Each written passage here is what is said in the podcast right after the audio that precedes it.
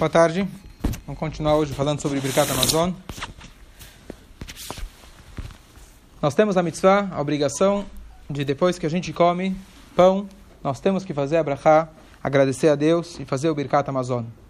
Então li uma história bonita que o grande sábio Rameir Shapira de Lublin, que viveu mais ou menos 100 anos atrás, ele uma vez ele veio na casa de uma pessoa e, e ele veio, é, ele veio, desculpa, ele foi numa escola e ele testou as crianças. E depois ele falou: Bom, vocês foram muito bem na, na prova, na aula, só que dessa vez eu não trouxe nenhum presente para dar para vocês. Então eu quero dar um outro tipo de presente. Eu quero ensinar para vocês uma informação que com certeza vai ser útil para vocês durante a sua vida. Quando uma pessoa, ele falou, faz o Birkat Amazon com kavaná, com intenção, palavra por palavra, nada de mal vai acontecer para essa pessoa. Essa é a frase que ele falou. É uma das crianças que estavam lá, o nome dele era Shimon.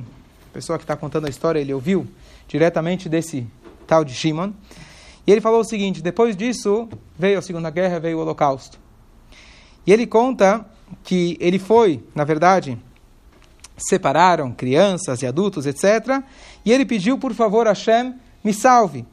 E ele se colocou nas pontinhas do, do dedo do pé, fingindo que ele era um pouco mais alto. Então, pareceu meio forte, então separaram ele para o trabalho forçado.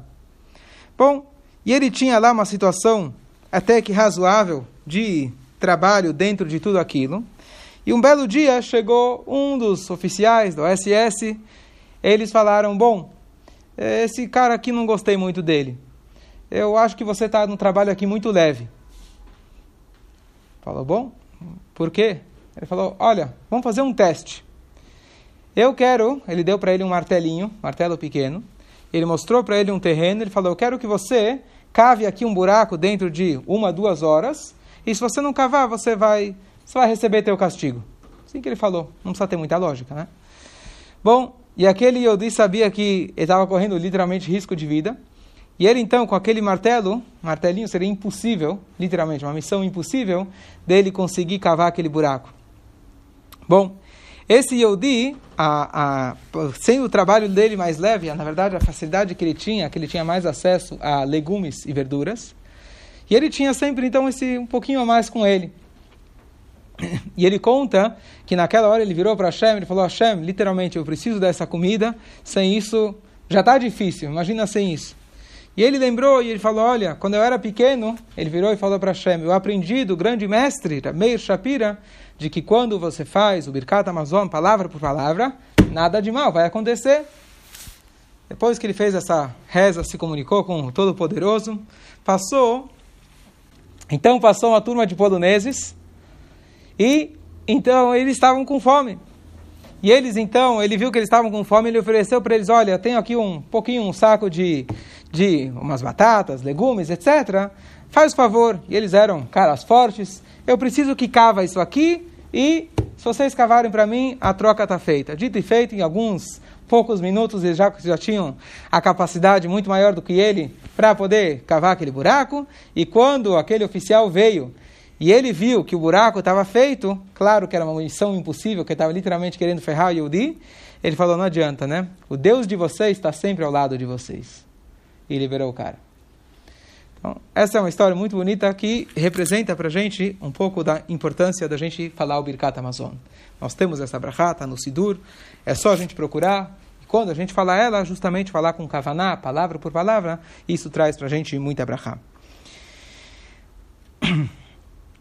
Ontem a gente explicou a primeira parte, que é a Bracha Azanet Olam Kulo, que ela se refere, a história dela foi é, estipulada, foi instituída por Moshe Rabbeinu, quando o povo estava no deserto e eles eram alimentados pelo maná.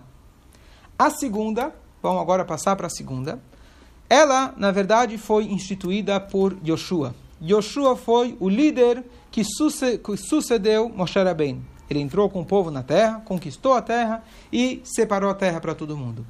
A conquista foi milagrosa e ele, durante a conquista, ele compôs, ele instituiu, na verdade, a segunda parte. A segunda parte do Birkat Amazon, a gente fala Nodelecha, Hashem Elokeinu, a gente agradece a Leretz Tová, a gente agradece pela terra boa que nós temos. Até então a gente não falava Eretz, porque o pão que eles tinham era pão do céu. Agora eles já podiam comer do fruto da terra e eles agradecem pela terra. E aqui vem o, o, o, as linhas que Agmará fala para a gente. Agmará em Brachot estipula que quando nós vamos fazer essa segunda brachá, nós temos que lembrar a terra de Israel, o seu louvor, a sua glória, ou seja, seus frutos, Eretz Chemdat Ovar Havá, uma terra agradável, boa e é, larga, abundante. E também nós precisamos, nesse segundo trecho, lembrar Milá, o Brit Milá, Veal Britcha Shechatam Tabibsareno, e sobre o seu pacto que você selou no nosso, na nossa carne. E também temos que lembrar e também temos que lembrar a Torá.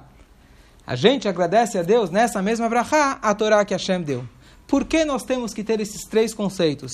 Terra de Israel, a gente já falou, porque estão agradecendo pela, pela, pelo fruto da terra. Por que, que eles tinham que ter Brit e Torá?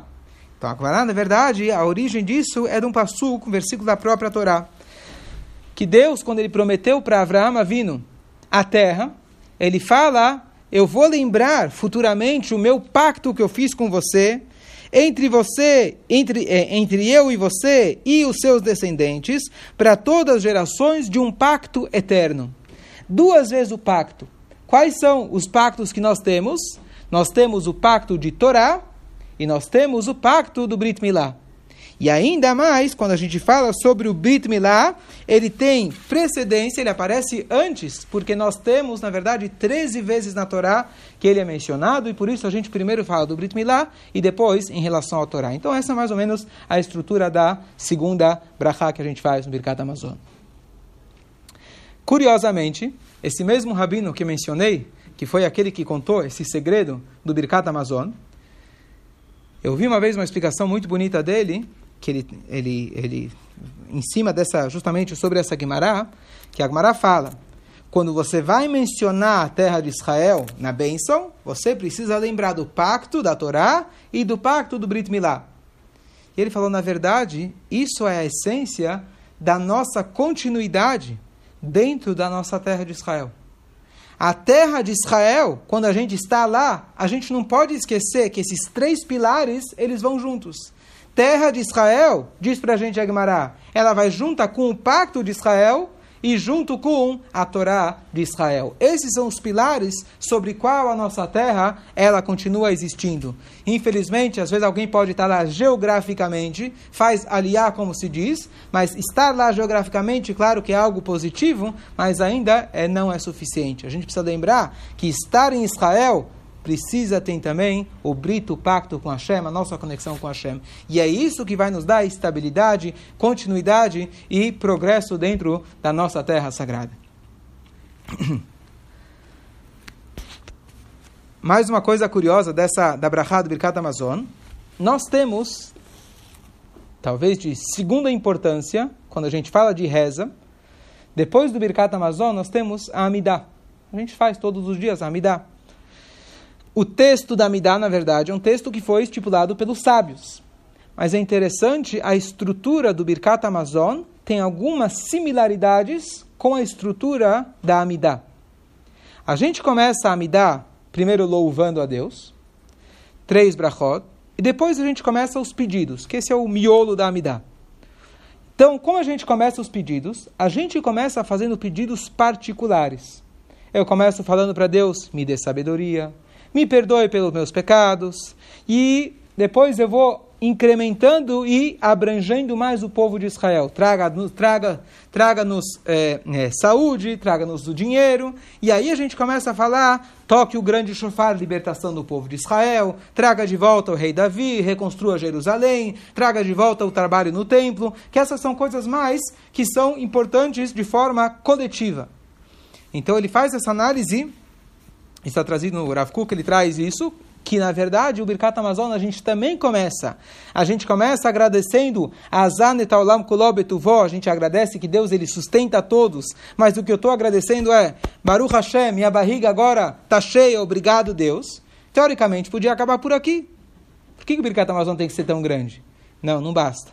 Se a gente for continuar o Birkat Amazon, a gente vai ver que de repente a gente começa a lembrar a terra de Israel a gente começa a lembrar os assuntos que são essenciais para todo o povo, o nosso pacto com Deus. E mais para frente a gente começa a lembrar não só a terra de Israel, a gente começa a lembrar Jerusalém, e por último, a gente lembra o Beit HaMikdash, que é justo quando a gente chega mais para o final da Midah, a gente tem a lembrança que a gente vai ter rezena e nem no Tzion, a gente pede a Deus justamente que a gente volte para Tzion, a gente volta para a construção do Beit HaMikdash. Então ele faz essa análise que realmente a gente, uma coisa interessante de que quando os sábios eles estipulam uma brachá, existe todo um critério que eles usam, e não é à toa aleatório. E se a gente for estudar, a gente vai ver que realmente esse critério ele é respeitado e ele é seguido.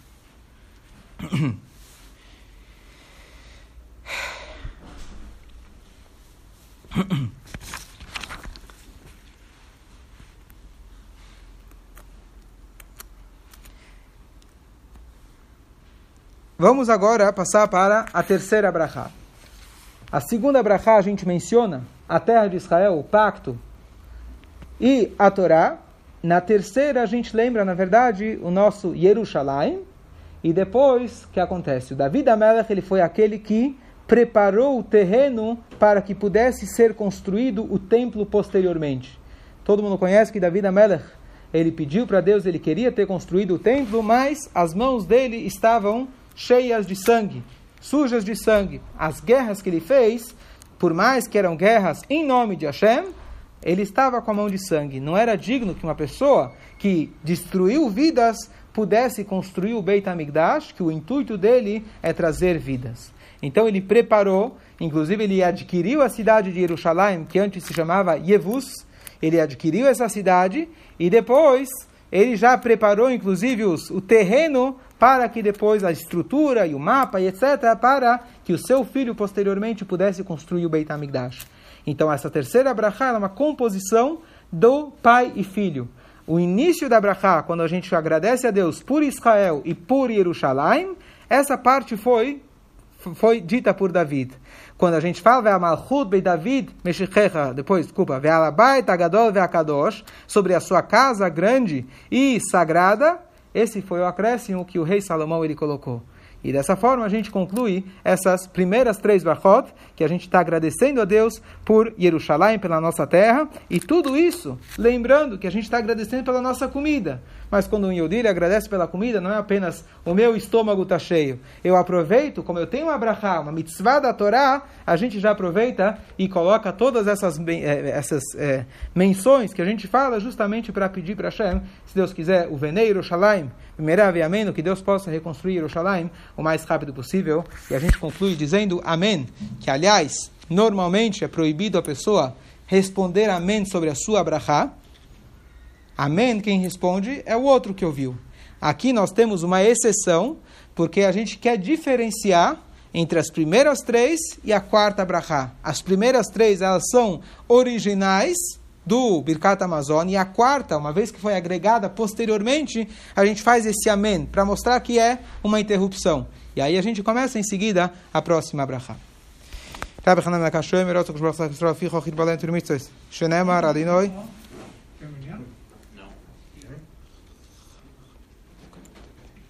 Quantos estamos? Seis? Nove? Falta um. Quem saiu?